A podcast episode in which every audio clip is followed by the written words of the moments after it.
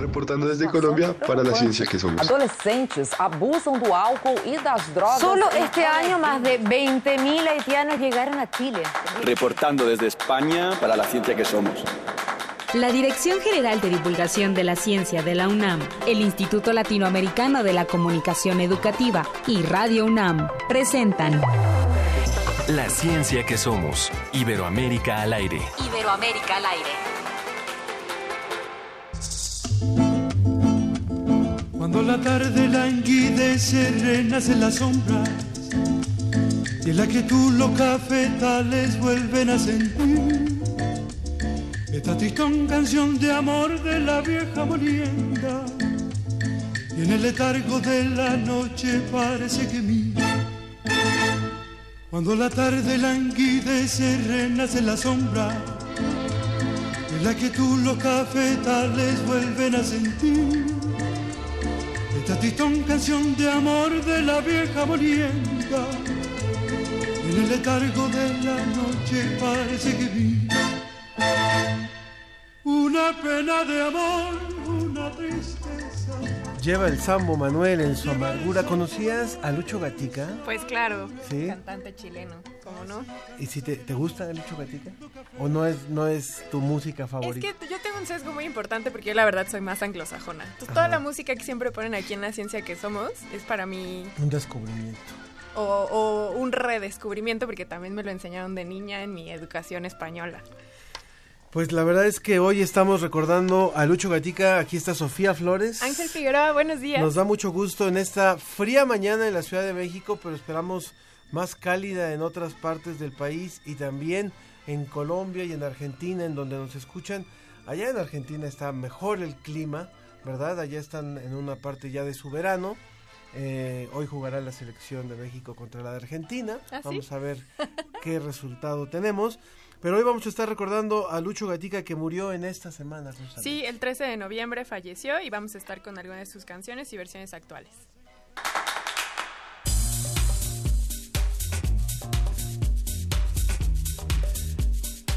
Bueno, eh, también le vamos a presentar a José Pichel, como siempre, hablándonos de lo más importante publicado en la Agencia Iberoamericana para la Difusión de la Ciencia y la Tecnología, DICIT, allá en Salamanca. También vamos a hablar de cómo han influenciado las nuevas tecnologías en la cinematografía, así que vamos a hablar del Festival de Cine que nos dará la respuesta. Sobre la mesa, en nuestra mesa redonda, hablaremos sobre los juegos de azar y la suerte en Iberoamérica. Participen con el hashtag los juegos de azar o hashtag cuestión de suerte, hashtag tu vida en juego. Recuerden, los juegos de azar, cuestión de suerte y tu vida en juego. Nos vamos a enlazar hasta Nueva Zelanda, donde nuestro reportero Daniel Solís nos va a hablar sobre el observatorio aéreo que se llama como yo, Sofía, de la NASA. Muy bien, en nuestros teléfonos para que ustedes puedan comunicarse con nosotros. 56 22 73 24, 56 22 73 24. Recuerden que estamos en Facebook como La Ciencia que Somos y en Twitter arroba Ciencia que Somos. Y un tema también del cual le vamos a informar eh, un poco más adelante es acerca de esta, de esta normativa mundial que se ha aceptado para modificar la equivalencia del kilo. Esto realmente eh, hay mucha inquietud sobre esto. Vamos a ver si ahora sí nos van a dar kilos de a kilo. Bueno, pero ¿qué significa esto? Lo vamos a explicar desde la física. Así que nos vamos ya, nos vamos ya con nuestra primera colaboración. Reporte desde España. Agencia Iberoamericana para la Difusión de la Ciencia. DICIT.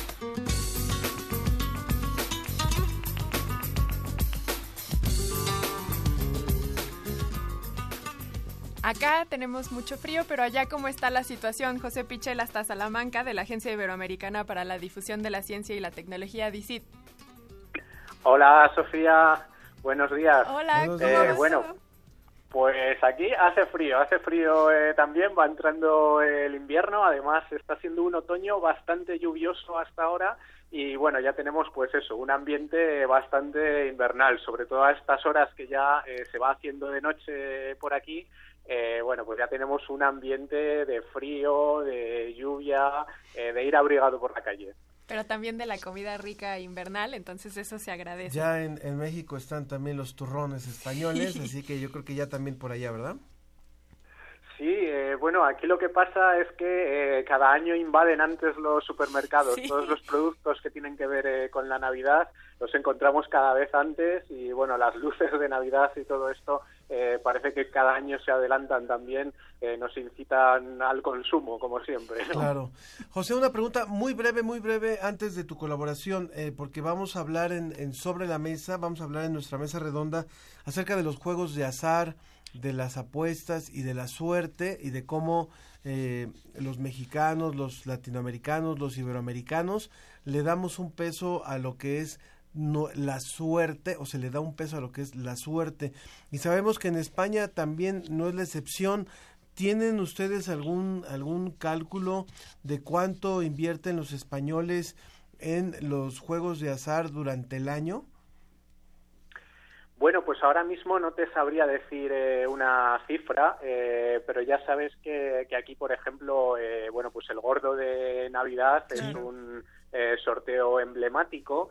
Eh, a lo largo de- del año, pues también eh, la Lotería Nacional todas las semanas y muchas otras loterías, eh, la primitiva, el sorteo de, de la ONCE, que es una organización eh, benéfica. Digamos que casi todos los días hay algún sorteo. Además, aquí a nivel de Europa tenemos uno de los mayores premios del mundo, que es el Euromillones, que participa toda Europa. Entonces, bueno, el gasto es creo que muy elevado y además hay un fenómeno también que creo que es eh, bastante reciente, eh, no sé si por ahí se da también, que es el de las casas de apuestas deportivas. Eh, últimamente es, eh, bueno, pues eh, casi una enfermedad. Están creciendo por todas partes nuevos locales, aparte del juego online, que creo que también es un fenómeno muy reseñable. De eso, Y, de eso bueno, vamos a hablar, punto- José, en, en nuestra mesa de hoy. Creo que ahora que encontramos el dato, creo que los españoles están gastando alrededor de 500 euros en promedio anual en los juegos de lotería y de azar. O sea, estamos hablando Sí. de 10 mil pesos mexicanos más o menos. Entonces es una cantidad considerable. Claro, es diferente el, el costo de la vida, pero de cualquier forma es una, es una actividad importante y por eso es importante estudiarla desde la ciencia. Bien, José, vamos a tus notas, por favor. Bueno, pues eh, mira, vamos a empezar eh, en el norte de Chile, en el desierto de Atacama. Y es que eh, esta semana hemos conocido eh, una noticia muy llamativa, muy interesante, y es que las primeras lluvias que se registran en los últimos 500 años en una zona muy concreta del, desierto de, de Atacama eh, han destruido gran parte de la vida microbiana que hay en este lugar. Eh, han destruido eh, gran parte de los microbios que están adaptados a esas condiciones de máxima aridez, de máxima sequedad en uno de los desiertos más antiguos del mundo. Esta investigación es especialmente interesante porque siempre se ha comparado eh, ese ambiente que hay en el desierto de, Atacama, sobre todo ahí en su corazón, en el que eh, llevaba varios siglos eh, sin llover y ha llovido eh, bastante en los últimos tres años, un fenómeno que, por cierto, tiene que ver eh, con el cambio climático. Eh, bueno, pues se comparaba esta zona con lo que puede ser Marte, entonces, eh, los científicos eh, ha- han recurrido a, a cómo es, eh, digamos, el ambiente que hay en esta zona para poder explicar eh, una posible, eh, bueno, presencia de vida en el planeta rojo, que- puede ser eh, actual o en el pasado, ¿no? Entonces, esto es muy interesante porque en el pasado también se sabe que Marte tuvo mucha agua, pero luego un cambio en las condiciones climatológicas de- desapareció en la atmósfera de, de Marte, hizo que toda esa agua se perdiera. Sin embargo, eh, hubo, eh, digamos, eh, bueno, distintas fases. Entonces, se sabe que cuando ya Marte era un planeta muy árido, eh, volvieron a producirse inundaciones. Entonces, eh, ¿qué pasó con la vida, con la posible vida que pudo haber en el, en el planeta Marte? Bueno, pues eh, el desierto de Atacama y este fenómeno que hemos conocido ahora, eh, bueno, podría ser un buen reflejo de lo que sucedió allí. Es decir, la vida, esperamos que cuando hay agua florece, ¿no? Y sin embargo, eh, aquí tenemos un ejemplo de lo contrario, de que había unos organismos adaptados a una sequía extrema que cuando ha llovido eh, lo que han hecho es desaparecer.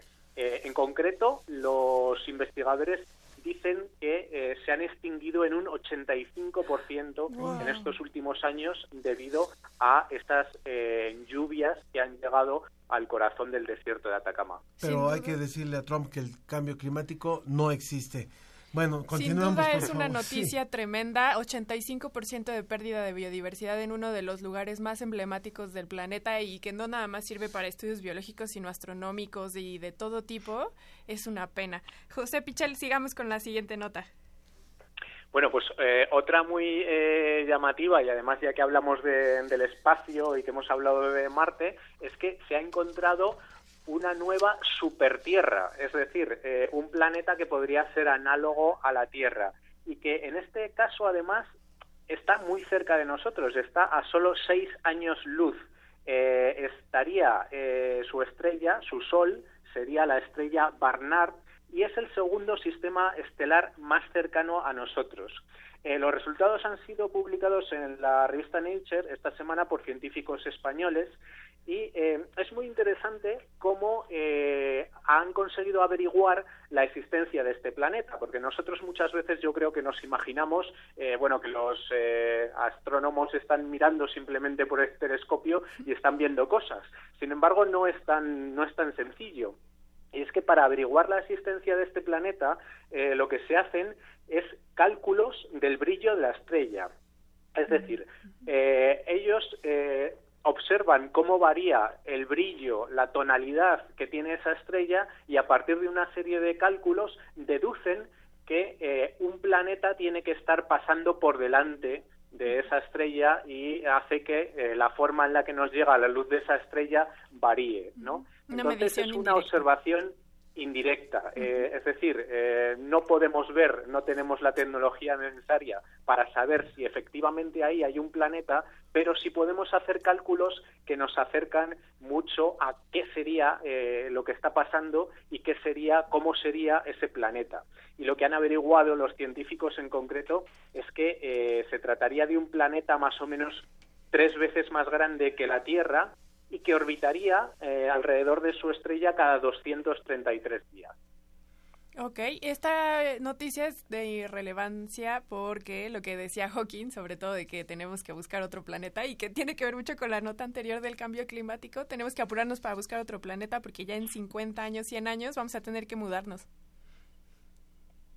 Sí, eh, desde luego, eh, bueno, pues no sé si llegaremos a, a mudarnos a, a un planeta eh, como lejano. este o, o no alguna vez, ¿no? Sí. Eh, pero sí que es muy interesante, eh, bueno, pues desde el punto de vista del conocimiento, simplemente saber También. si hay eh, planetas análogos a- al nuestro, ¿no? Y Es saber verdad. si pueden tener algún tipo de vida. En este caso en concreto, eh, parece que la vida es difícil porque eh, los científicos calculan que la temperatura sería de unos 170 grados centígrados bajo cero. Uf, Con lo cual, eh, bueno, pues es difícil que haya agua líquida y es difícil que haya vida tal y tal como la conocemos, ¿no? Sí. Pero bueno, eh, desde luego, pues es, eh, es muy interesante el hecho de que, de que, bueno, que vayamos descubriendo nuevos exoplanetas, que es como se llaman los planetas que están fuera de, de nuestro sistema solar. así es. Muy bien, pues siguiente nota, José. Bueno, pues eh, vamos a acabar con una noticia esperanzadora. Eh, os cuento un poco de, de qué va. Tiene que ver con el Alzheimer y con eh, los ensayos que ha llevado a cabo un laboratorio español eh, denominado Grifols. Es una eh, multinacional eh, relacionada eh, bueno, con productos hemoderivados, es decir, derivados de, la sangre humana que bueno pues nos pueden ayudar también a resolver muchas muchas enfermedades. Este laboratorio está en Barcelona, como os digo, es una multinacional y ha contado con la colaboración de científicos de aquí, de, de la Universidad de Salamanca, para eh, llegar a desarrollar un tratamiento esperanzador contra el Alzheimer. Os cuento exactamente en qué consiste.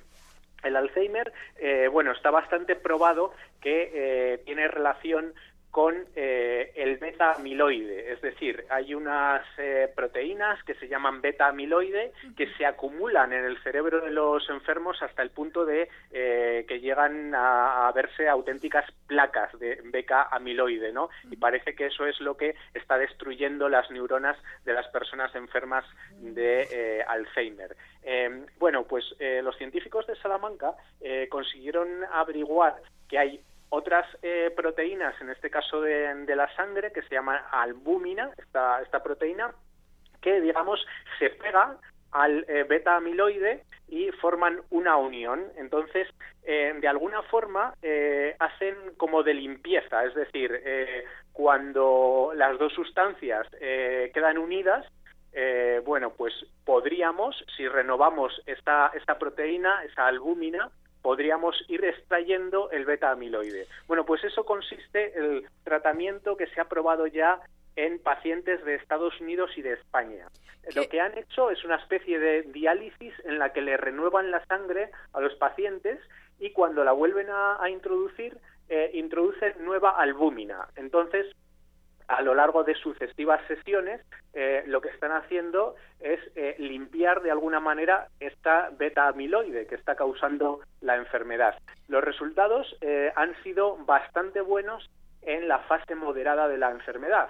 Es decir, pacientes que ya, eh, bueno, pues tienen eh, un Alzheimer relativamente avanzado, pero que todavía no tienen un deterioro muy grande de sus funciones cognitivas.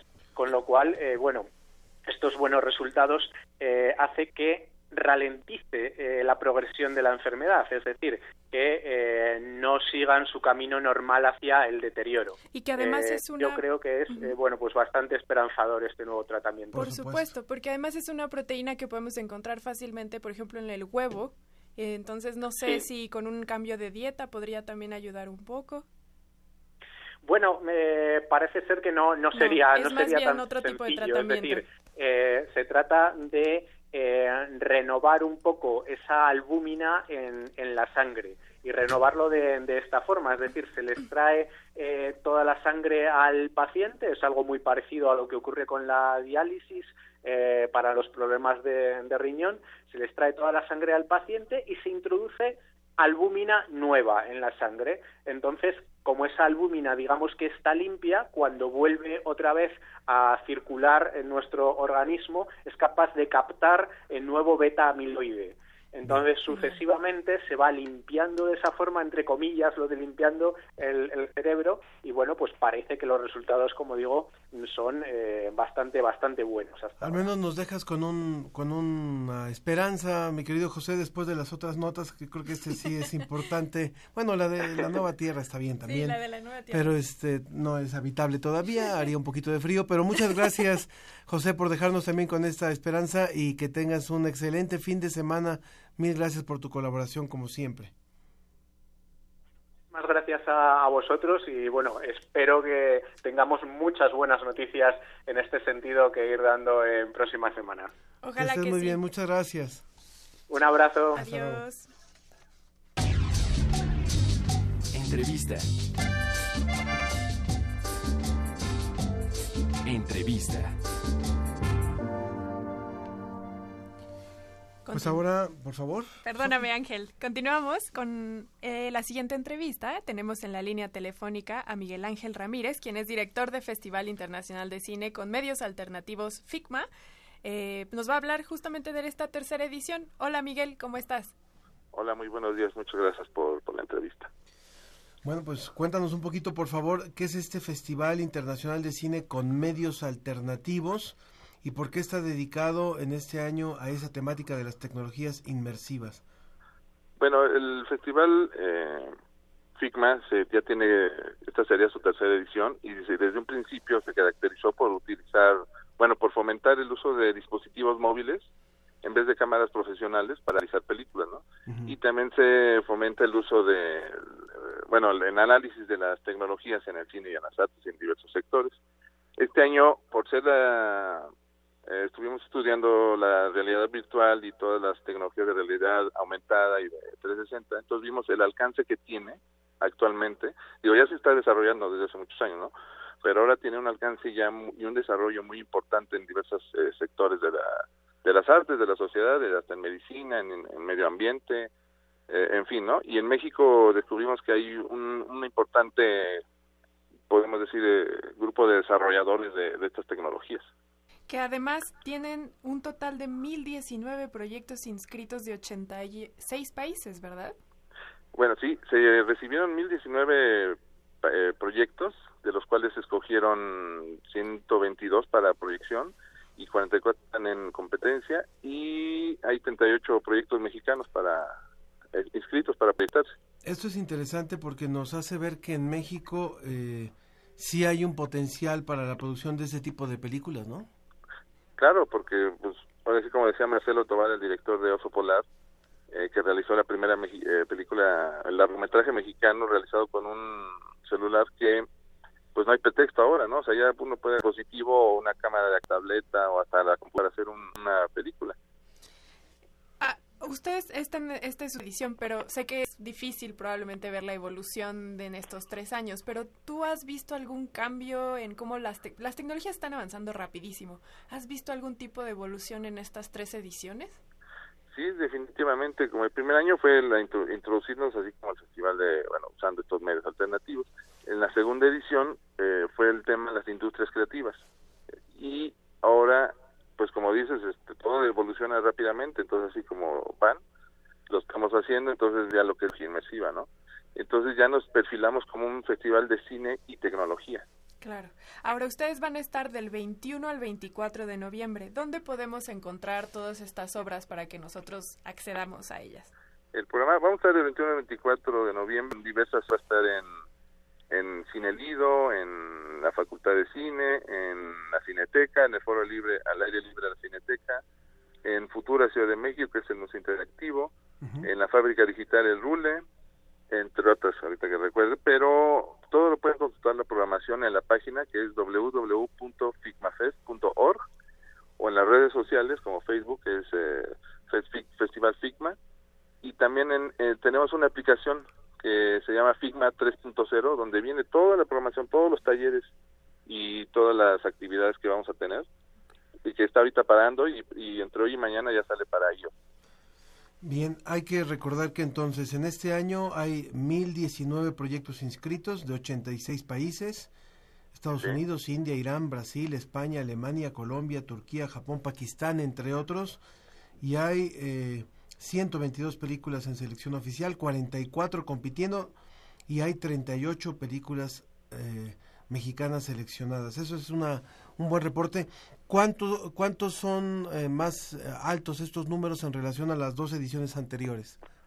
Pues el primer año tuvimos, o sea, como fue yo creo que la novedad, se inscriben a través de una plataforma digital, así ahí lo pueden consultar de todo el mundo, ahí es especial para festivales, entonces ahí lo ven. Entonces recibimos 1.300 trabajos, que no todos eran con los dispositivos que, mm. que requeríamos, ¿no? Entonces pusimos un filtro ya, damos con más filtros, y el año pasado bajó a 850, mm. pero este año volvió a subir a 1.019, pero ahora sí ya con los, la mayoría con los requisitos que pedimos, ¿no? Claro. Y, también este año, super nada más, perdón, eh, eh, como metimos la categoría de realidad virtual, entonces también se escribieron trabajos de realidad virtual, y que los vamos a tener en, en las sedes. En, en Ciudad Futura va a haber experiencias inmersivas, también en MUBLAB, que es una un coworking que está aquí en Uxmal 520, que va a ser la sede principal. Ahí va a haber un salón de realidad virtual, entonces ahí van a poder ver los trabajos que se inscribieron, más otros que nos han llegado como muestra especial. Genial dos últimas preguntas. Nosotros tenemos, en este caso de realidad virtual, que llevar algún dispositivo propio o ustedes nos dan todo. Y la segunda pregunta es, ¿tienen alguna película de ciencia ficción? Sí, eh, tenemos los dispositivos los vamos a tener a disposición del público. Todo, o sea, voy a decir de todo, todo, todas las actividades, talleres y proyecciones son completamente gratuitas. Nada más hay que llegar con eh, unos 20 minutos de anticipación para que se puedan formar los talleres ya están llenos, afortunadamente ya conferencias y talleres hubo un registro y se llenaron casi la primera semana. Ah. Pero sí ya, o sea, la, mayoría de las conferencias son de, impacto, por ejemplo, una con Roberto Cerda que se llama Impacto Social con Realidad Virtual y el otro modelo de negocios con realidad virtual y la industria de la realidad virtual en México. Y con respecto a películas de ciencia ficción, sí hay, hay cortometrajes de, de, ciencia ficción, hay de todo, hay documental, hay animación, hay experimental, pero dentro de los géneros de ficción hay, hay por ejemplo, hay un corto que se llama Sion, que es hecho por un estudiante de la, de la escuela SAE, que es así como un mundo apocalíptico lleno de robots y, y, y su interacción con humanos, ¿no? Pues interesante este Festival Internacional eh, de Cine con medios alternativos. Eh, una última pregunta también. Eh, ¿Qué tanto podríamos sugerirles a los, a los a las jóvenes, a los y no jóvenes que nos están escuchando, que también este tipo de alternativas de, de lo que son dispositivos móviles puedan ser utilizados para hacer documentales o materiales de divulgación científica? No, pues ahorita es cuando pueden hacer, es la época, la, eh, el momento ideal para que puedan filmar, o sea, no, como se dice, ya no hay pretexto, ya es la democratización del arte. Ya, ahora sí que cualquiera puede agarrar un celular y filmar su, su película. Bueno, una cosa es que todos tengan la, la, la disposición para filmar y otra que tengan talento, ¿eh? Así tenemos también muy bien, el dispositivo no hace, no da el talento. No, no, no, no, es igual que como en la pintura, ¿no? Cualquier puede agarrar un pincel y pinta, no, eso es libre. Pero ya de que tengan talento, pues ahora sí que ya es dependiendo de cada uno, ¿no? O sea, nosotros sí tenemos un rigor para, para aceptar las películas. Muy bien. O sea, sí necesitamos calidad y, bueno, pues, lenguaje cinematográfico. Del 21 al 24 de noviembre en diferentes sedes, FICMA es F-I-C-M-A, es este festival Internacional de Cine con Medios Alternativos. Muchas gracias, Miguel Ángel Ramírez, por, por esta charla. A ustedes muchísimas gracias, fue un gusto platicar con ustedes. Que estén muy bien, muchas gracias. Bueno, hoy nos, nos, vamos rápidamente a una pausa y nos vamos escuchando a Martín Zarzar. Ya habíamos escuchado al principio del programa a Lucho Gatica. Bueno, vamos a escuchar otra versión de Moliendo Café con Martín Zarzar. Y regresamos que en el letargo de la noche parece gemir. Cuando la tarde languidece, renace en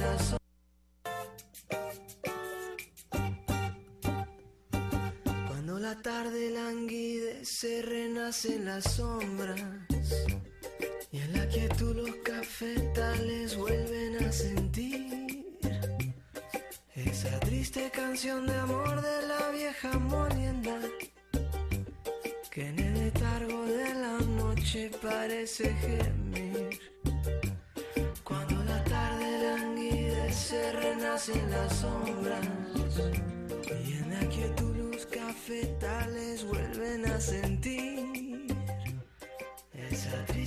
canción de amor de la vieja molienda. La ciencia que somos. Iberoamérica al aire. La voz humana tiene el poder de transportar a los escuchas, de sumergirlos en un ambiente ficticio e inspirar todo tipo de emociones si se sabe usar. Si deseas aprender la técnica para leer e interpretar en voz alta y correctamente un texto literario, Radio UNAM te invita a asistir al taller práctico Voz tu voz, dirigido a principiantes e iniciados de la interpretación vocal. Imparte Elena de Aro. Todos los lunes y miércoles de noviembre de las 18 a las 21 horas, en las instalaciones de Radio UNAM. Informes e inscripciones al 56 23 32 72. Aprende a liberar el potencial de tus palabras. Radio UNAM. Experiencia sonora.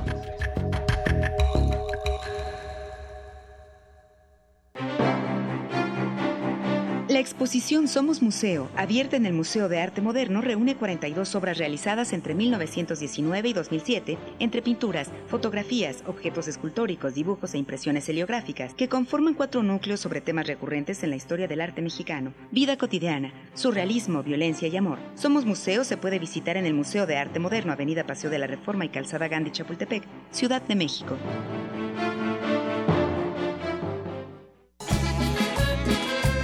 El mamífero tiene hambre, ansia de contar las crónicas que ha vivido.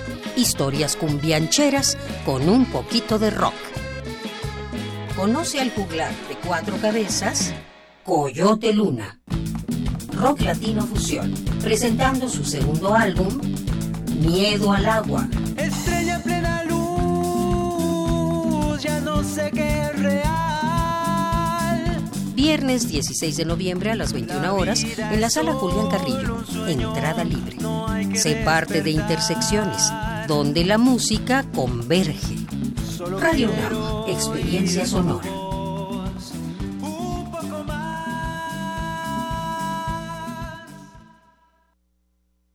Regresamos a La, ciencia, que, somos. Iberoamérica al aire.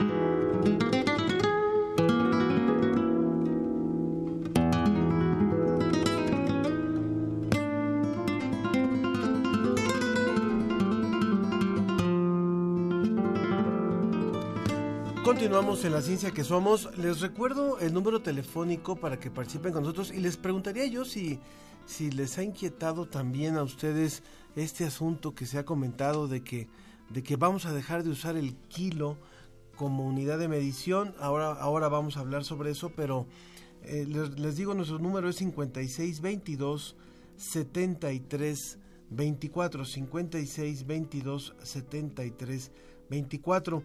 Y también, bueno, ¿de qué va a ser nuestra mesa en, en, un momento?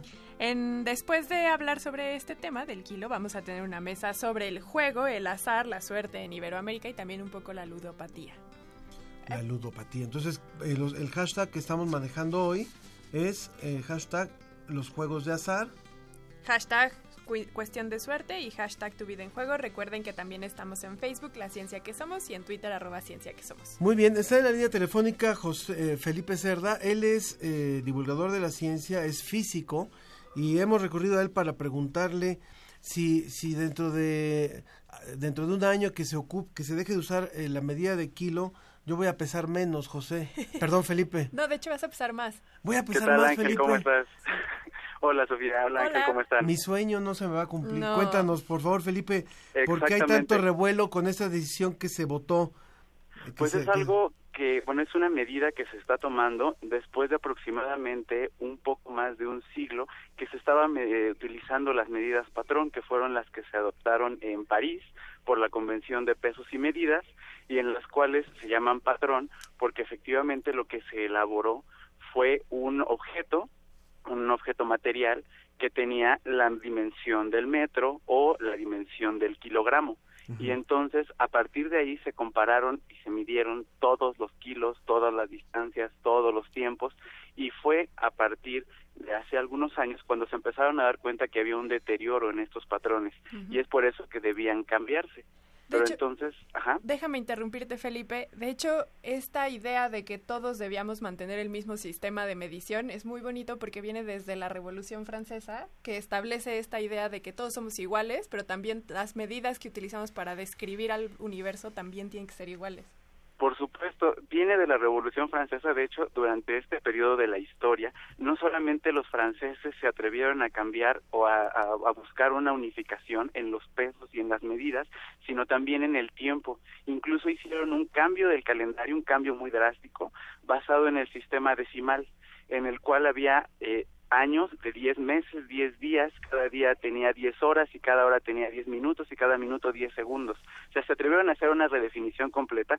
Finalmente, en el caso del calendario no funcionó porque el resto del mundo apabullantemente utilizaba pues el calendario gregoriano, pero en el caso del kilogramo y en el caso del metro sí se siguió usando esto porque se dieron cuenta que era muy útil. Posiblemente en Francia en esa época había alrededor de 200 mil unidades diferentes. Y entonces ponen un aprieto muy importante porque, por ejemplo, más allá, más atrás de la Revolución Francesa estaba este eh, filósofo antiguo llamado Eratóstenes, eh, de los griegos que vivía en Alejandría y que también utilizó una unidad llamada estadio para medir el radio de la Tierra y se dio cuenta que tenía cierta distancia, pero si hoy lo calculamos con metros, dependiendo de si lo había calculado en Egipto o en Grecia, dependiendo de las de las unidades que tenía, el error era del 1 o del 20%. Entonces era todo un relajo cuando querían comerciar, cuando querían eh, trasladarse, cuando querían hacer caravanas y demás, porque no había una unificación. Entonces se plantea esta unificación del kilogramo del metro y es por esto que actualmente tenemos unidades en, bueno, casi en todo el mundo. Hay tres países del mundo que no utilizan el sistema internacional de unidades. Estados Pero- Unidos es uno de ellos, ¿no? Efectivamente, Estados Inglaterra. Unidos es uno de ellos. Eh, Inglaterra ya utiliza el sistema métrico decimal, ya Pero- no utiliza el sistema inglés. Pesa con pounds, ¿no? Pesa con toneladas y con libras. Exactamente. Si tienen ahí alguna especie de híbrido, están adaptándose al, al nuevo sistema, bueno, no al nuevo, al sistema internacional de unidades, pero eh, hay, hay países como por ejemplo Estados Unidos, que es un fabricante importante de, de maquila, de manufactura, de piezas para diferentes usos, y todo está en pulgadas, está en libras, está entonces todavía hay ahí un detalle. Lo y que, que son ellos con los el- que tienen los kilogramos, o sea, los que establecen la medición internacional son ellos. Efectivamente, de allá. En Francia es donde está esta comisión de pesos y medidas, la comisión internacional donde se reúnen y se dieron cuenta precisamente a propósito del kilogramo que había un, eh, una diferencia de peso, que el material por sus propias condiciones naturales estaba perdiendo masa, alrededor de 50 microgramos había perdido, o sea, es poquito, es unas 50 millonésimas de gramo, o sea, casi nada, pero esto hacía que para fines eh, técnicos, para fines que requirieran más precisión, ya no hay un patrón, o sea, el patrón, la comparación de la medida también está cambiando conforme al tiempo. Y fue que dieron la vuelta, voltearon un poco más hacia la historia de la física y se dieron cuenta que un científico llamado Max Planck, uno de los padres de la mecánica cuántica, eh, de los que propuso que la energía, eh, la luz estaban cuantizadas, y entonces volvieron la mirada hacia él y se dieron cuenta que a partir de los postulados matemáticos que tenía se podían redefinir todas estas unidades. Se podía redefinir el metro, el kilogramo, el segundo, a partir de, por ejemplo, la velocidad de la luz, a partir de fenómenos electromagnéticos, a partir de eh, las transiciones entre estados de algunas moléculas en particular, como por ejemplo la de amoníaco o la de metano. Entonces, es ahí donde empieza la tendencia a hacer el cambio de, de los patrones de unidades, ya no tener un patrón físico que pueda degradarse, que pueda desgastarse con el tiempo, sino tener un patrón matemático. Las matemáticas no, no van a cambiar nada este, físico propiamente, o sea, no se van a alterar en ese sentido, y entonces es por eso que se está buscando, se está volteando la mirada a cambiar estos patrones. Entonces, eh, quiere decir, si esto, bueno, esto ya se votó finalmente, ¿no? Sí, empie- empieza este, hoy empieza la nueva medición, ¿no? Bueno, hoy se votó, pero ya se, creo que se aplica hasta el próximo año, ¿no es así? Ah. Así es, se aplica hasta el próximo año. Ah, ok, ok, ok. Y, Y y lo además- que va, El equivalente de lo que se perdió de este pe- pe- pequeña diferencia de masa que se perdió es equivalente a lo que pesa una de nuestras pestañas. O sea, es prácticamente nada, pero es muy relevante como tú mencionas.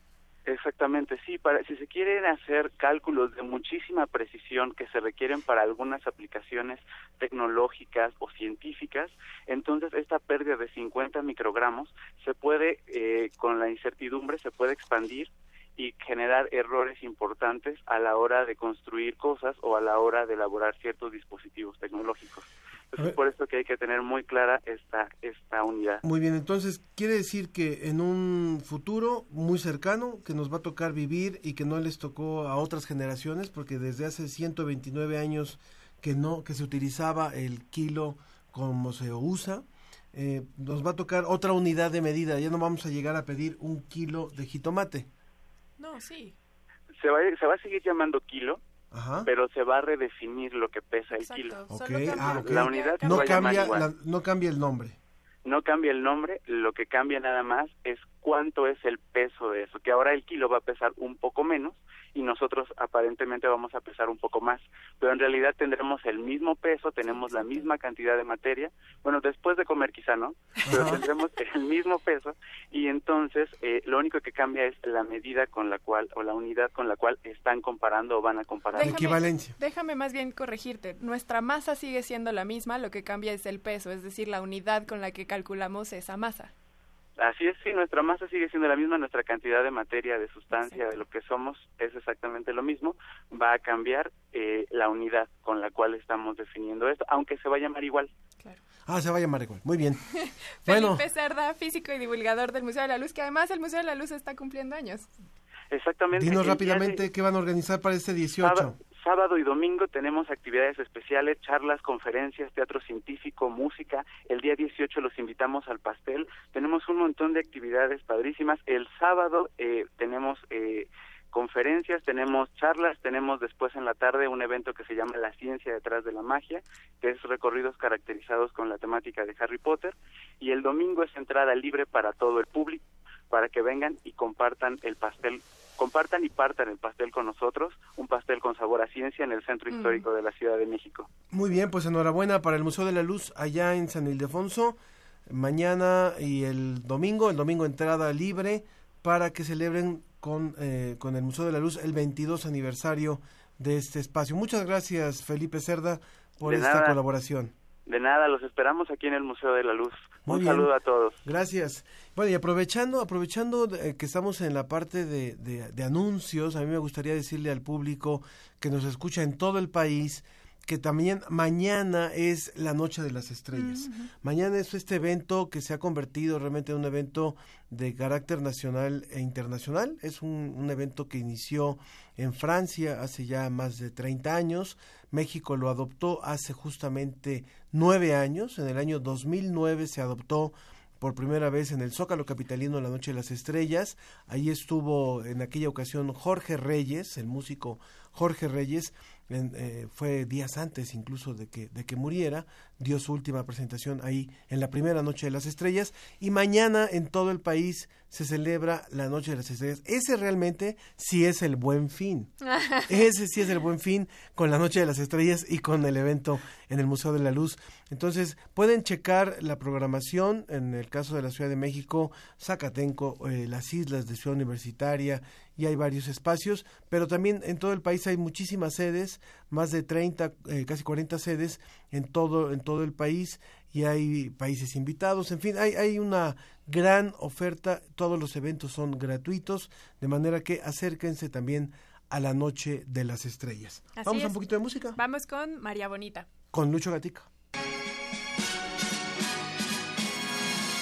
Acuérdate de Acapulco, de aquellas noches, María bonita, María del alma. Acuérdate que en la playa, con tus manitas, las estrellitas las enjuagabas. Tu cuerpo del mar juguete, nave al garete, venían las olas, lo columpiaban. Y cuando yo te miraba, lo digo con sentimiento, mi pensamiento me traicionaba.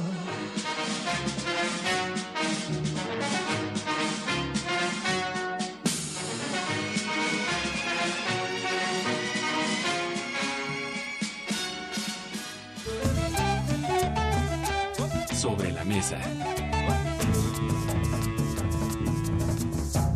Hola, soy Marta. Soy Víctor. Soy Mayra. Soy Olivia. Soy José Lucas. Soy Larisa. Soy tú. Tú hace unos cuantos años. Veo cómo estamos ahora y me duele. Me duele porque veo en tu mirada que te has rendido. Me duele porque, aunque sin querer, has hecho daño a la gente que más quiero. Me duele porque mientes. Porque mientes. Porque mientes. Me duele porque te estás jugando mi vida entera. Me duele porque un día, entre el tú y el yo, decidimos empezar a apostar. Pero tengo que decirte que valemos un Quiero recordarte algo. Tú y yo. Tenemos. Lo que estamos escuchando es una campaña que se llama Hazte un fuera de juego, una campaña que se presenta, que está tratando de combatir en España la llamada ludopatía o adicción, al juego y es por eso que nos da muchísimo gusto darle la bienvenida a nuestra mesa a Adrián Mayén Marcos de la Universidad de Burgos, quien es responsable justamente de esta campaña. Adrián, muy buenas tardes para ti y saludos hasta Burgos. Hola, muy buenas tardes. Muchas gracias. Estoy muy contento de estar hoy aquí con vosotros. Nosotros encantados también, Adrián, y también está en Argentina, en Buenos Aires, Julián Spinelli, director y fundador de la Fundación para la Prevención de la Ludopatía. ¿Qué tal? Muy buenos buenos días para ti, buenas tardes ya también. ¿Qué tal? ¿Cómo les va? Encantado. Muchas gracias por, por invitarnos a participar de la mesa. Muchas gracias. Bueno, eh, justamente hace hace unos días se presentó en México un libro que tiene que ver con una investigación y donde, bueno, pues es muy revelador lo que ocurre en nuestro país. Finalmente eh, hay una adicción importante hacia el juego, hacia el juego en línea, ahora que también ha proliferado. Y también no solamente eso, sino pareciera que en el caso de México, ustedes nos van a decir también en el caso de Argentina y en el caso de España, eh, los mexicanos somos muy dados a, a creer en que ciertas cosas se definen por el azar o que ciertas cosas se definen por la suerte. Y esto pues no es no es más allá no es un chiste. O sea finalmente a lo mejor hay vidas que, Claro, que, que se definen así como podría decir este una una relación una primera relación sexual donde dicen a ver, si- a ver si no me toca por ejemplo no Ángel. voy a porque es cierto muchas cosas se dejan al azar. Bueno eh, por favor cuéntenos Adrián cuéntenos Julián cómo es que eh, lo ven ustedes en sus países el lugar bueno, a España. A ver, comenzamos primero con Adrián. Vale, sí. eh, aquí mm, lo que está proliferando sobre todo es, eh, y el problema y en lo que se enfoca esta campaña en la que hemos llevado a cabo aquí en Burgos, es en, en el juego infant en el juego adolescentes y jóvenes. Eh, hay estudios que dicen que esta es la primera generación, entre los 18 y 25 años, que en España han visto como el juego es algo normal, algo normalizado en la sociedad. Hasta ahora era una cuestión de, pues de personas, se achacaba, a- personas mayores, algo más oscuro, más eh, individualizado, y sin embargo ahora es algo, algo que sirve como herramienta sociabilizadora entre los jóvenes. Y eso es un gran cambio y un gran problema, y más que por eso, más que por el azar y por el gusto al azar, es más por esa, ese cambio hacia lo sociabilizador. Claro, porque en las redes sociales vemos que si un compañero está jugando algo, nosotros también nos enfrentamos a ese reto y se vuelve una manera de crear lazos entre uno y otro. Sí, efectivamente. O en los bares mismamente, eh, aquí cuando hay un Barça Madrid o bueno, cualquier partido, puedes ver a cualquier grupo de jóvenes con el móvil y, y viendo, chequeando sus apuestas. Y no pasa nada. Nadie lo ve como algo desastroso. Claro. Para el caso de Argentina, ¿cómo es este tema, Julián? Bueno, principalmente el juego online acá en la Argentina todavía no está regulado, se está discutiendo bastante, eh, se toman eh, los casos también que pasan mucho en Europa, principalmente en España, a, a donde acá llegan muchas noticias cotidianamente. Eh, pero bueno, respecto a lo que es el juego de apuestas y azar en sí mismo, eh, hay, hay que poner en cuidado varias cosas, ¿no? En, en primer lugar, que hay, hay que saber que los juegos a nivel mundial son una práctica de entretenimiento para millones de personas en el mundo, pero que tiene un impacto negativo como cualquier otra actividad que es ni más ni menos que la ludopatía. Entonces es una cuestión de salud pública, porque en nuestro caso también el juego es del Estado y está licenciado a operadores privados, ¿no? En muchos casos, y en otros casos no. Entonces es una, nosotros como una fundación le estamos planteando este, como una política de, salud pública, ¿no? Porque creemos que es muy necesario eh, poner en cuidado esto. Y a la hora de regular y trabajar en materia de juego online, pedimos especial cuidado en esto, porque hemos visto ya lo que pasó en España, por ejemplo, que el juego online habilita el, eh, a, lo- a los menores de edad. Acá todavía el ingreso a las salas de- de juego presencial o físicas es a partir de los 18 años, mientras que el juego online ya permite, si bien operar con tarjetas de crédito y demás ya es una barrera, si se quiere, para la, la franja aún así apuesta en menores de edad y se han visto casos en España eh, y muchos de menores de edad con casos de ludopatía. Yo, yo quisiera preguntarle, eh, bueno, no sé si a los dos o primero a Adrián y luego a Julián. Eh, el juego es tan viejo como la humanidad misma, siempre ha existido, tenemos registro de ellos desde las primeras civilizaciones. Mi duda es, ¿la ludopatía ha existido también ju- junto con el juego o es más bien que ahora ya la reconocemos como un problema de salud pública, que nuestras mediciones para comprenderla ha cambiado? ¿Cuál es esta situación ahora cómo la describimos? Mm, desde mi punto de vista siempre ha existido, ¿no? Va acompañado una cosa de la otra. Lo que sí que es verdad es que eh, aquí hablando con asociaciones que trabajan con personas rehabilitadas lo cuentan como eh, el, el aporte tecnológico, el poder jugar desde el móvil, en lo que donde ya no ves el dinero ni lo que pierdes, hace que el nivel de, de pérdidas sea muchísimo mayor que antes y el nivel de adicción es muchísimo más rápido. Entonces, eh, eh, ahora la llamada de atención surge a raíz de esa consecuencia, a raíz de, de ese aumento tan brutal, ¿no? Que igual mientras antes era mucho más eh, mucho más leve, mucho más pequeño, no se percibía tanto en la sociedad, ahora es irremediable, es que está, está aquí, en los barrios, en las calles y sí, se puede percibir. Vamos a sumar también a esta mesa al maestro Manuel González Oscoy, que es académico de la Facultad de Psicología de la UNAM. Y bueno, también por supuesto tener la, la, la visión de lo que está ocurriendo en México y de cómo, sobre todo, cómo ha ido creciendo la adicción a los juegos y cómo es importante el que desde la psicología y desde otras disciplinas se estudie lo que está ocurriendo con eh, primero la adicción a los juegos y luego la visión del azar y de que las cosas son por, provienen de un destino eh, expreso. Por favor, doctor. Este, son, en primer lugar, dos grandes temas, ¿no? O sea, sabemos que el juego en sí es una actividad que nos ayuda a integrar al mundo, a nuestra forma de ser. El juego lo encontramos casi podríamos decir desde antes de nacer, ya el niño se está buscando, responde estímulos, todo. Y a través del juego, el juego primero con su cuerpo, luego a través de los demás, aprendiendo reglas, es como se va incorporando al mundo. Entonces, es una actividad natural y lo sustenta también una cuestión donde ya se puede derivar hacia lo que es la adicción. Nosotros tenemos en nuestro cerebro una zona que se llama el circuito dopaminérgico del placer, que es de la parte media del cerebro a la corteza y al tálamo, mesocórtico talámico con un neurotransmisor básico que es la dopamina. Cuando algo nos gusta, ¿sí? Este ese circuito, vamos a decir, se activa, se secreta más dopamina y entonces el placer que nos da hace que busquemos nosotros ir replicando esta conducta hasta límites muchas veces insospechados.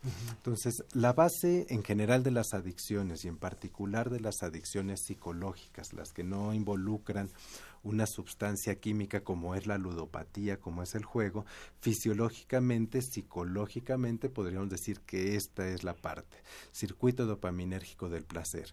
Sin embargo, no es lo único que interviene.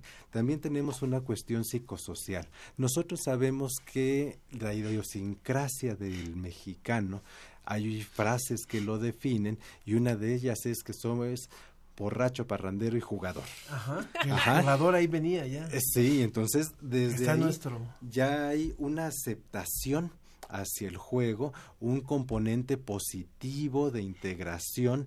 Normalización.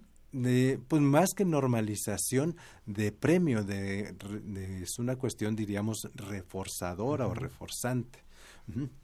Entonces, interviene la parte fisiológica, interviene el placer que nos da.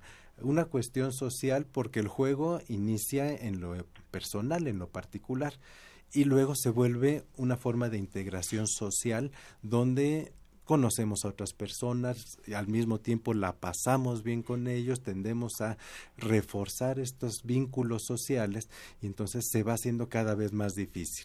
Y si además le vamos integrando otras cuestiones que lo hacen todavía más satisfactorio, a veces la comida, la bebida, simplemente el intercambio social, la expresión de emociones y emociones muchas de ellas positivas. Entonces, hace que cada vez haya más factores que van conjuntando diferentes vertientes de este placer y hace mucho más difícil que nosotros podemos, podamos en un momento dado irlo abandonando. Claro que tenemos nosotros mecanismos reguladores, ¿sí? A veces eh, que son de manera externa, como puede ser el tiempo, el dinero, etcétera, pero no siempre son suficientes y viene la ludopatía. Justamente ya metiéndonos también, regresándonos a este tema de la ludopatía, le quisiera yo preguntar a Julián, si es un tema tan fisiológico e inherente el tema del juego para los humanos, no podemos prohibirlo, no podemos decirle a la gente no juegues. ¿Cómo entonces o qué estrategias tenemos que utilizar para regular esta cuestión que puede llegar a ser patológica? Bueno, eh, hay que saber que el juego está entre las principales eh, opciones de entretenimiento eh, en, la sociedad, en cualquier lugar del mundo, ¿no? Esto hay, algunos estudios que lo certifican principalmente en Europa en donde las encuestas revelan que incluso por sobreír al teatro, al cine o algún eh, evento deportivo, la gente va a los casinos. Otros estudios revelan que más del 90% de la población adulta ha visitado una o más veces salas de juego de apuestas de azar. Entonces, por supuesto que, como bien mencionaban recién, el juego es- es- es- está desde que el hombre es hombre y las apuestas también, y la ludopatía, para hacer una mención anterior, este, tiene que ver, digamos, explotó, por decirlo de alguna manera, con el ingreso de las máquinas tragamonedas. Y, y, y trazando un paralelo con las apuestas online, tiene que ver con el costo bajo que implica, una apuesta de, de slot, si bien, para no meternos en las apuestas, el costo es bajo, eh, la resolución es, es ca- prácticamente inmediata y esto genera compulsión, ¿sí? Ahora, después está el factor psicológico humano, en donde la persona que padece ludopatía, porque no hay que estigmatizar a toda la población que juega, y hay, y hay que eh, aclarar que es solo un porcentaje que padece ludopatía, que es un número muy grande igual, es porque hay algo subyacente en, es- en, en ellos, a nivel psicológico, que despierta la ludopatía. También por esa razón encontramos casos de ludopatía que se suceden o se despiertan en la tercera edad y uno se pregunta cómo es posible. Bueno, tiene que ver también con distintos factores de estados de, ánimo, de depresión. Eh, acá en la Argentina se ven muchos jubilados cuando salen del sistema, cuando ya se encuentran con el síndrome del nido vacío, pues sus hijos están en sus vidas, eh, se sienten solos y encuentran en el juego eh, esa satisfacción que hablaban, que genera la dopamina y demás. Entonces, la, la estrategia, como bien decís, erradicar el juego claramente no es, porque además ahí se abre otro debate, que es el juego clandestino o el juego ilegal, que también está en todo el mundo y es un gran problema para todos los estados. Sí, esto Entonces, por tendría eso que ver- nosotros esto hacemos tendría que ver con dos- lo que es la prevención de la ludopatía. Exacto. Nosotros consideramos que es una estrategia prioritaria que debe estar dentro de las políticas de salud pública y que debe permanentemente comunicar mensajes y desarrollar acciones que provean de conocimientos adecuados a los individuos que van a jugar y apostar respecto a las condiciones, causas y consecuencias que generan ludopatía, porque es la única manera de prevenirlo a través de las campañas. Así que eh, eso es en lo que nos enfocamos acá desde la Fundación, ¿no? Bien, esto tendría que ver tal vez con dos comentarios que tenemos aquí ahorita eh, del público. Uno es anónimo y dice borracho, parandero y jugador, así decía mi mamá. Dice, yo voy a City Casino y me la paso muy bien, vivo sola y me siento bien. O sea, creo que es importante también no, no satanizar y no, no estigmatizar, como lo decías. Gloria Artigosa dice, el juego creo es una enfermedad. Mi papá perdió todo en palenques. Mi nieto juega todo el tiempo. ¿La adicción al juego es hereditaria? Y esta pregunta se la podríamos hacer a, a- Adrián. Adrián, por favor. Bueno, entre a- en relación a lo hereditario, eh, sí que hay estudios que, que demuestran que si el padre o la madre eh, realiza prácticas del juego, el hijo tiene más probabilidades de llevarlo a cabo, pero no por herencia, sino por un, por un comportamiento eh, de imitación, ¿no? Al, al percibir lo que hace el padre o la madre.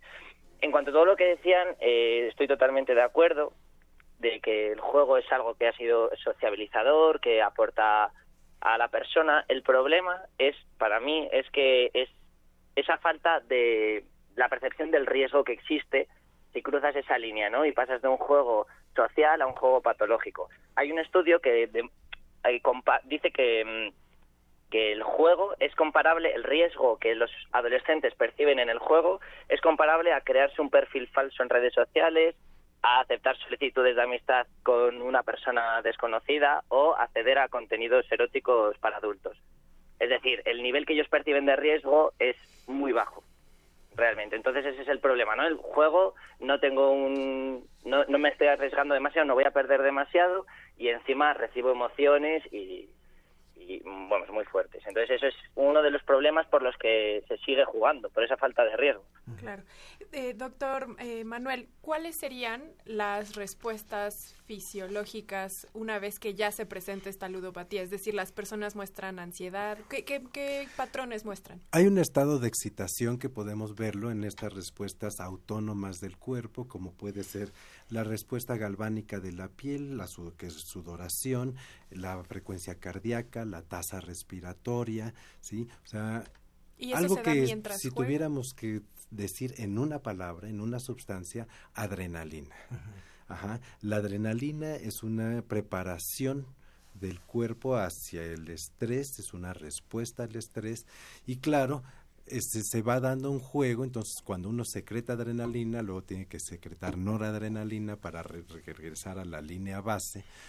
Y, y en esto es muchas veces la cuestión recompensante, reforzante del juego, me excita, me hace sentir bien y después me tranquiliza, puedo llegar a secretar hasta otras sustancias tranquilizantes, endorfinas, etcétera, y entonces se da un rejuego químico in- un tanto inconsciente, involuntario, pero que es muy agradable, o sea, me excita, luego me tranquiliza, vuelvo a estar bien, entonces puedo, además le digo, todos estos factores sociales, personales, etcétera, con lo cual el juego se vuelve un gran cóctel Mm. de satisfacciones, de placer, de gusto en lo personal, en lo social, en lo económico, sí, en el reconocimiento, que es lo que va siendo muy difícil, o sea, por ejemplo, el juego nos da una imagen de triunfadores, exitosos, ganadores,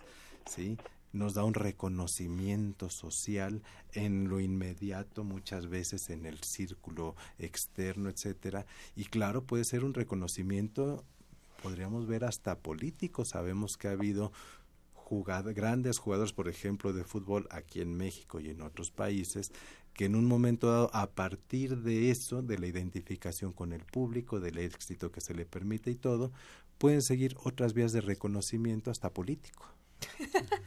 Y aprovechando que está mencionando esto y que Julián, ustedes trabajan y que, mencionaste en tu intervención anterior el tema de la prevención, las personas que ya presentan esta patología, ¿cuáles son entonces las estrategias que se siguen para tratarlas una vez que ya está presente? Una vez que la ludopatía ya está presente, hay que poner en cuidado y tratamiento inmediatamente a esa persona. Porque el, el ludópata, la persona que está jugando, no va a reconocer nunca la adicción hasta que ya es demasiado tarde. Razón por la cual la ludopatía también es una de las adicciones que mayor índice de suicidios tiene, sin saber. La persona cuando ya admite o reconoce el padecimiento de esta patología, es una vez que ya ha perdido todo, que ya se ha humillado a sí mismo, que ya ha perdido sus afectos, su trabajo, eh, eh, se encuentra en una situación económica realmente dramática y hay que tener siempre presente que un ludópata, si hablamos de esta única adicción, en el momento en el que juega y no está acompañada por otras adicciones como puede ser eh, drogas, eh, químicas o alcohol, la persona está siempre consciente de lo que hace, de alguna manera sabe lo que está haciendo.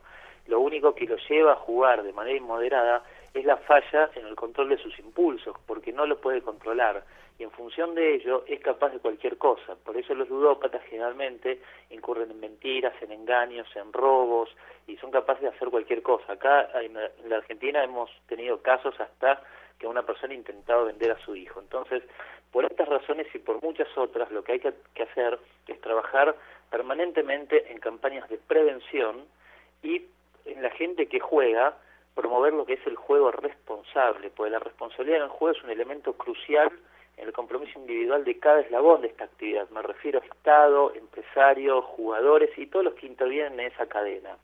Eh, porque asegurando una práctica sana de juegos de azar se puede llegar a un marco de seguridad en donde los apostadores puedan acceder al juego minimizando los riesgos. Por eso acá en la Argentina nosotros logramos eh, presentar en el Congreso de la Nación un proyecto de ley para que sea una ley nacional trabajar en la prevención de la ludopatía y en la promoción de prácticas saludables, porque el juego, una persona cuando ya no puede controlar, tiene que saber que ya no es divertido y el juego nos ofrece entretenimiento y diversión y cuando ya se transformó una patología, pues no podemos controlar los impulsos, empieza a ser un problema y un drama. Entonces es necesario las campañas de difusión y poner en resguardo y tratamiento. Por eso la gente que sabe que tiene problemas con el juego, pues vuelvo a reiterar, no pierden la conciencia en esto, eh, tienen que pedir, animarse y pedir inmediatamente ayuda, tienen que reconocerlo y saber que con un tratamiento profesional se puede superar esto. Claro, desgraciadamente a veces el, el adicto no tiene esa capacidad de reconocerlo. Yo les preguntaría también, eh, para ir cerrando, ¿cuáles son los aspectos de, de este tipo de adicción que aún no sabemos, que aún no conocemos y que falta por estudiar? ¿Y qué les serviría a ustedes, por ejemplo, ustedes que están en estas fundaciones y desarrollando estas campañas, eh, que la investigación científica pudiera contribuir para, para poder trabajar mejor este tipo de adicciones? No sé, eh, si vamos cerrando, Adrián, por favor. Sí, eh, sobre todo yo lo que a la hora de elaborar eh, temas de campaña de sensibilización es muy importante, además de, estudios sobre la percepción que tienen los usuarios eh, respecto al juego, la actualización de los datos. Es algo que, que está evolucionando muy, muy rápido y trabajar con datos y con información de hace cinco años o cuatro años no resulta efectivo, ¿no? Aquí sí que hay organismos que se dedican a estudiar exclusivamente el juego, pero no, no ofrecen los datos suficientemente actualizados o no o no. Bueno, en, en, ese aspecto es lo vamos lo que yo percibo como principal ¿eh? la percepción y los datos actualización de ellos. Percepción y datos. Muchas gracias Adrián Mayén Marcos de la Universidad de Burgos en España y responsable de la campaña Hazte un fuera de juego. Muchas gracias por haber participado en esta mesa. Muchas gracias a vosotros. Y Jul Julián Spinelli, ¿cuáles serían tus últimas palabras al respecto con respondiendo a la pregunta de Ángel? Bueno, nosotros afortunadamente en la Argentina estamos, como te decía, logrando un proyecto de ley a nivel nacional que cubra todo el país, en donde eh, ya se aprobó en el Senado, se, perdón, eh, se aprobó en la Comisión de Salud del Senado para bajar al recinto y próximamente se debatiría en la Cámara de Diputados y de esta manera estaríamos logrando algunas disposiciones que prevén un registro de autoexclusión nacional de carácter voluntario que permite a las personas afectadas por la ludopatía inscribirse y, y con esto le prohíben el ingreso a las salas prohibir los programas de fidelización que en los casinos son tan habituales, porque en estos casos acá en la Argentina al menos fomentan el juego, porque canjean los premios por dinero o por tickets de apuestas, eh, eh, regular de alguna manera ciertas publicidades que tiendan eh, a, a, a, inducir al alcance de los premios de grandes pozos y demás. Entonces, con, en ese sentido estamos este, muy conformes con esto, porque acá llegan pedidos justamente por lo desmedido que es una vez que la persona este, empieza a jugar de manera inmoderada, ¿no? Claro. Eh, después lo que sería interesante a nivel mundial, porque no existe lamentablemente, son estudios de prevalencia para saber realmente cuánta gente eh, se enferma con el juego, porque es mucha. Pues a nivel mundial se habla de una incidencia del 1, 2 y hasta 2,5%, pero quienes conocemos salas de juego desde adentro sabemos que es mucho más grande ese número. Asimismo, no solo hablamos de ludopatía, porque hay una instancia previa que es la gente que tiene problemas con el juego, que no es que está permanentemente yendo a apostar de manera moderada, sino que tiene algún tipo de eh, espacios eh, entre apuestas y apuestas, digamos, juega mucho, vuelve al tiempo, pero tiene una, una cuestión problemática, porque lo enfada, porque lo hace eh, perder alguna noción de tiempo, de espacio también, que no es ludopatía, pero es una situación problemática frente al juego. Entonces, una investigación que nos revele a nivel mundial esto, seguir viendo también los casos de los países que ya regularon las apuestas este, deportivas o casinos virtuales que, que están generando, eh, primero se pierde mucho el control de los apostadores y, y segundo amplía eh, eh, la franja etaria a menores de edad. Claro. Y también saber que eh, a través de las redes o, o los juegos virtuales no solo se trata de juegos de apuestas como los que conocemos en los casinos, pues sino también están los juegos eh, como los loot boxes que tenemos que acceder a un autito mejor comprando, que si ganamos, que si accedemos a tal eh, eh, página y demás, obtenemos premios y perdemos cosas. Entonces hay que poner en resguardo sobre todo a la juventud también, ¿no? Claro. claro. Julián Spinelli, director y fundador de la Fundación para la Prevención de la Ludopatía en Buenos Aires, Argentina. Muchas gracias por haber estado en esta mesa y un abrazo por los logros que han conseguido. ¿Sí? Muchísimas gracias a ustedes, un verdadero placer. Estamos a disposición cuando lo deseen. Y bueno, y cualquiera que quiera informarse o necesite que le podamos dar información o nuestro aporte, nos encuentra en las redes sociales como arroba Fundación WGM. Muchísimas gracias, ha sido un verdadero placer. Muchas gracias, Julián, muchas gracias. Antes de, de, de, que cierre también el maestro Manuel González, está en la línea telefónica Juan Lamas Alonso, quien es director técnico de la Federación Española de Jugadores de Azar Rehabilitados. Bienvenido eh, para dar su testimonio. Juan, buenas tardes por allá. Buenas tardes, buenas tardes. Cuéntenos, por favor, eh, cómo es que hay una fundación, una federación española para trabajar este tipo de rehabilitación y, y cuál es el, el testimonio de lo que ha vivido? Bien, la federación la componen 20 centros de tratamiento para ayudar a las personas que padecen esta enfermedad. Se funda en el año 1991 y desde hace 27 años pues llevamos trabajando para que las personas que acarrean una situación de enfermedad con respecto a los juegos de azar tengan una vía de salida. Son los propios enfermos y los familiares, con la colaboración de, de nosotros, de los técnicos, quienes configuran estos centros de tratamiento por la de por la dejadez de la administración española en implantar mecanismos de rehabilitación para la superación de la enfermedad. ¿Es compleja esta rehabilitación? Eh, Bueno, es, es, es tan compleja como puede ser cualquier cualquier rehabilitación de una adicción, en este caso sin sustancia, lo cual implica una serie de cambios a nivel de pensamiento y a nivel de conducta por parte de los enfermos y asentar una serie de estrategias conductuales y cognitivas para que estas personas puedan funcionar perfectamente en la vida. Tenemos que pensar que el juego de azar no es algo que necesitemos vitalmente, es, es una presión por parte del, de los operadores y de la administración para que participemos en un juego que ya está pensado para que perdamos todos. Exacto. es más fácil perder que, que obtener algo positivo. Bueno, ¿y cuánta gente está siendo atendida por esta Federación Española de, Jugadores de Azar? Nosotros tenemos una media de 12.000 personas al año. Eh, hay que pensar que España es un país que, tiene una oferta de juego muy considerable y que por lo tanto hay muchas personas que acaban acaban enfermando por culpa del juego y necesitan de una intervención profesional para superarlo.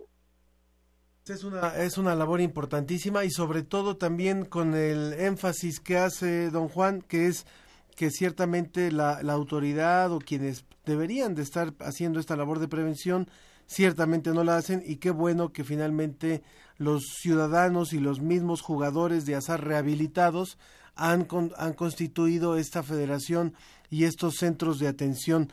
Le agradezco mucho su intervención en el final de esta mesa. A vosotros, a vosotros. Muchas gracias Juan Lamas Alonso, director técnico de la Federación Española de Jugadores de Azar Rehabilitados. Y bueno, eh, qué bueno que pudo llegar eh, brevemente, pero pudo llegar porque sabemos que es muy compleja la agenda de la maestra Julia Flores.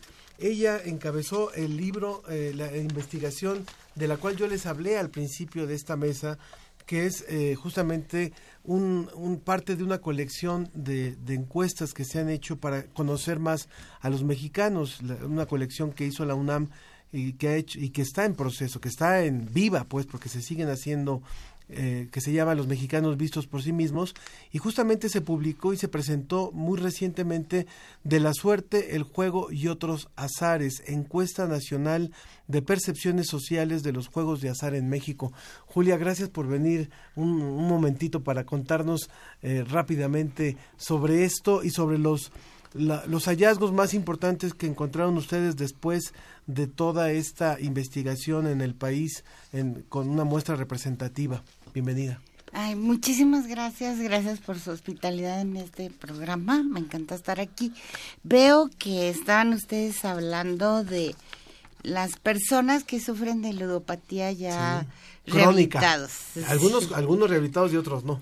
Bueno, eh, ahora en los manuales de la Asociación de Psiquiatría Norteamericana, que fueron adaptados en Gran Bretaña, en España y otros países, se habla de, no se habla ya de ludopatía, sino como de juego problemático, lo que sí. este nombre también en parte con, contribuye, digamos, en medio a enmascarar también claro. este problema. Pero uno se pregunta, bueno, ¿y en México cuántos somos? Eh, esta es una de las partes del libro que además nos costó a nosotros más trabajo, uh -huh. porque eh, es los cálculos para ver quiénes sufren de una adicción al juego. Incluso no están ni siquiera en la encuesta nacional de adicciones. Y el doctor David Kersenovich hace ya varios años. ¿En la que recién va a salir? ¿En, en ninguna. que salió apenas recién? En ninguna. Eso es muy, muy fuerte, ¿no? Sí, entonces el, como decía el doctor Kersenovich, eh, David Kersenovich, que actualmente es director del Instituto Nacional de Nutrición, Nutrición. estuvo en los consejos de salud y decía es que hay que hay que medirlo. Cuando nosotros tuvimos que hacer esta investigación, nos planteamos hacer esta investigación de los mexicanos sobre los mexicanos y el azar y todos aquellos fenómenos que concurren como la cuestión sobre todo religiosa que tiene mucho que ver con esto eh, nos propusimos calcular sacar bien por lo menos una primera medida de aproximación a, a este fenómeno de, de la adicción al juego. Y nosotros estimamos a partir de esta encuesta que el 1.1% de las personas de 18 años y más eh, serían jugadores con algún tipo de problema. Esta prevalencia eh, es muy similar a la reportada para Gran Bretaña en un, un estudio sobre el comportamiento de los jugadores. Digamos que podríamos estar nosotros más o menos dentro de las cifras generales. Sin embargo, la, la reportada en España es un poco más baja que la que nosotros encontramos en México. O sea, sí podríamos pensar que hay allí un, un, digamos, un riesgo. Las cifras sobre la prevalencia del juego problemático en el mundo varían en un rango de 0.1 a 5.8%. En América del Norte, por ejemplo, los Estados Unidos, entre un 2 y un 5, en Asia, igual entre 0.5 a 5.8. Y aquí tenemos los rangos de Europa entre 0.1 a 3.4. Como les decía, en México hay 1.1% de las personas que tienen, digamos, por decirle así, ludopatía o adicción al juego. Y calculamos que hay un 3.3%, pero les estoy hablando de la población, o sea, Sí, sí, sí, de es todo mucha México. Gente, no es poquita gente. Eh, un 3.3% de las personas se ubican en el rango de jugadores con un riesgo moderado y un 11.6 presentan un riesgo bajo. Entonces, lo que sí podemos decir nosotros es eh, qué características tendrían estas gentes. Yo traía eh, para ustedes algunos datos muy generales. En México, ¿quién juega? ¿A qué juega? ¿Cómo se juega? Sacando, digamos, porque los, los datos de la encuesta son, son muy amplios. ¿Qué fue lo más revelador que ustedes se toparon? Así, lo, lo que lo más los no, no lo podían creer de los de lo que se preguntaron en esta encuesta. Bueno, mira, eh, primero son dos, porque es una encuesta en línea también. Hicimos una encuesta en vivienda y después hicimos nosotros una encuesta en línea. Eh, más que lo que no quisiéramos nosotros eh, asustarnos o cosas de ese tipo que encontrábamos, lo que yo quería era eh, deshacer muchos de los mitos o precisar que existen sobre los juegos de azar. Primero, ¿quiénes juegan? Bueno, no es fácil hacer un solo perfil de un jugador en México. Quiero decirles primero, eh, a los mexicanos nos gusta el azar. Tenemos esta, esta cosa de apostar. Sin embargo, el, el juego más jugado es el de la lotería. La Lotería Nacional es el más jugado y la lotería tradicional en las casas. Pero nosotros jugamos, o sea, los mexicanos en general juegan más, digamos, a la lotería. Son muy pocos todavía los que han asistido a un casino. Necesitas tener un nivel de ingreso, etcétera, cierto nivel de ingreso para poder asistir a un casino. Pero eh, por lo pronto, sí las personas que juegan son en su mayoría varones, son jóvenes, no son personas mayores, y las personas que juegan, además, eh, estos jóvenes, digamos, hasta los 40 años, que apuestan, tienen altos niveles de escolaridad. Sí, todos hemos oído hablar de las ferias, de la feria de Aguascalientes, de las carreras de caballos, analizamos todo eso, pero la gente que apuesta es una gente que tiene mayor nivel de escolaridad. ¿Quiénes están más en riesgo? Uno se imagina siempre los casinos llenos de tabures, todo este tipo de cosas, incluso lo captamos en el imaginario.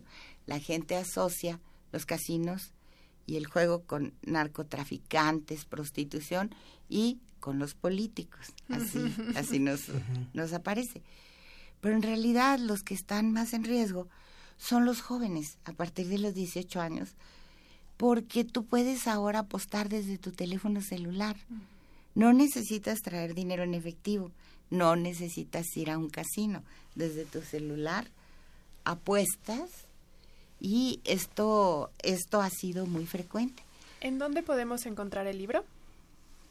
Bueno, en el Instituto de Investigaciones Jurídicas, pero eh, donde es muy fácil, está accesible al público, es en la colección Los Mexicanos Vistos por Sí Mismos, que está en la página web, disponible para todos, es www.losmexicanos.unam.mx y allí tienen ustedes los cuestionarios que utilizamos, eh, las bases de datos, el libro, ahí está disponible para que si alguien quiere replicar algo, recalcularlo, hacerlo de otro modo, es algo abierto. Julia, ¿nos prometes que puedes venir nuevamente al programa? Claro que sí. Sí, porque creo que da, y, y, maestro también, porque da, da para muchísimo. Ya después meternos al análisis del mexicano, de, de por qué apuesta el mexicano, quiénes apuestan, cómo apuestan, cuánto le invierten. Creo que esto es un, un estudio maravilloso de la suerte, el juego y otros azares, así se llama el libro, que presenta lo, los resultados de la encuesta nacional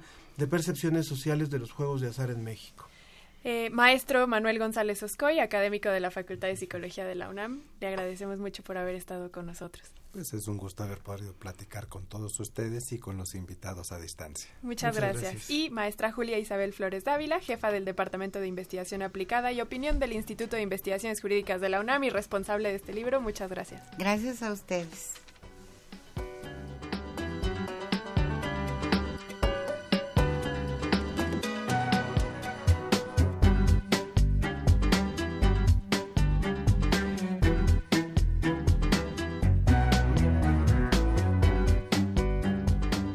Para el cierre eh, nos enlazamos eh, hasta Nayarit con Mariano García Hernández, delegado de la Cruz Roja Mexicana y en Nayarit, puesto que eh, se ha informado muy poco en los medios de comunicación de las consecuencias de las de las de la situación que prevalece en Nayarit por cuestiones meteorológicas y nos gustaría muchísimo tener de viva voz la información. Mariano, buenos días. Gracias Ángel, a ti, a tu, todo tu radio escuchas, muchas gracias por la atención, a tus órdenes Ángel. Nos interesa mucho saber porque ha permeado muy poco tanto en los medios nacionales como en las redes sociales y otras vías de información lo que está ocurriendo en Nayarit. Eh, hemos visto algunas imágenes, pero desgraciadamente no hay, no hay gran, gran información. Por favor, cuéntanos en qué estado está ahorita la situación con respecto a las inundaciones. Sí, Ángel, este, afortunadamente, bueno, en lo que corresponde al huracán Huila, eh, realmente no se sufrió daño tan grave en nuestro estado. Lo que vino a afectar fueron todas las tormentas, todo el agua que traía este huracán, los remanentes que fue lo que vino a inundar gran parte de la zona norte en nuestro estado, lo que es el municipio de Tuxpan, Tecuala, Acaponeta y partes de la sierra como Guajicori. Ángel. Sí. ¿Cuál, ahorita tienen casos de enfermedades, por ejemplo, ya una vez que ha pasado todo este desastre como chikungunya o dengue? En nuestro estado, bueno, en lo que corresponde a Cruz Roja Mexicana, Sofía, se han presentado, no se han presentado en nuestra institución esos casos. Nosotros como institución eh, tenemos la atención prehospitalaria quien te pudiera dar datos al respecto del dengue o algún tipo de epidemia que se presentara de acuerdo a la situación que estamos viviendo en nuestro estado sería la Secretaría de Salud, que es ella quien lleva y rige todas las estadísticas en nuestro estado, Sofía. ¿Y los centros de acopio para poder ayudarlos ¿Tienes alguna Hemos- información? Claro que sí, el estado vecino de Jalisco de Cruz Roja Mexicana ha estado apoyando fuertísimo en eso. El DIF de estatal trabaja coordinadamente con Cruz Roja Mexicana para que Cruz Roja Mexicana se dedique a atender ahora sí a la población en estos casos de emergencia, Sofía. Lo más interesante aquí es la buena coordinación que se ha tenido tanto gobierno del estado con los gobiernos municipales y las dependencias federales también que han estado apoyando desde el primer momento que se presentó esto, que fue evacuación, mantenerlos a las personas en los albergues y posteriormente, bueno, acudimos a entregar 4.583 despensas en el, en el estado, 3.000 kits de higienes personales, 1.000 kits de limpieza, entrando a una etapa de prevención, asimismo se entregaron 900 repelentes única y exclusivamente en la zona de Tuxpan, previniendo cualquier tipo de, ahora sí, de epidemia que se fuera a presentar, Sofía. ¿Por qué, ¿Por qué identifican ustedes que ha habido tan poca cobertura sobre, sobre esto que está ocurriendo allá en su estado? desconocemos, ahora sí ustedes son los medios de comunicación eh, que bueno deberían estar cubriendo las notas. Nosotros como institución, como Cruz Roja, estamos haciendo lo propio. Sí ha habido apoyo de la población en general Nayarita.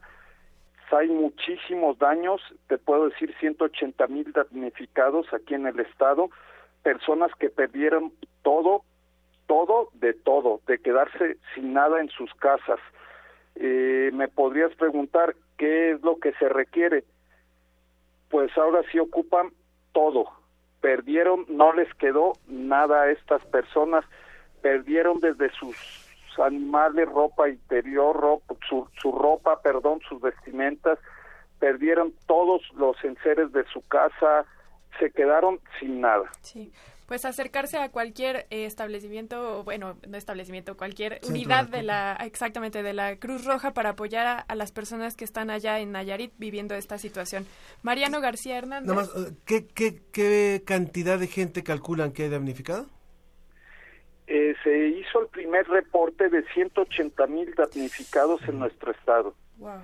Es muchísimo. 180 mil damnificados en nuestro estado.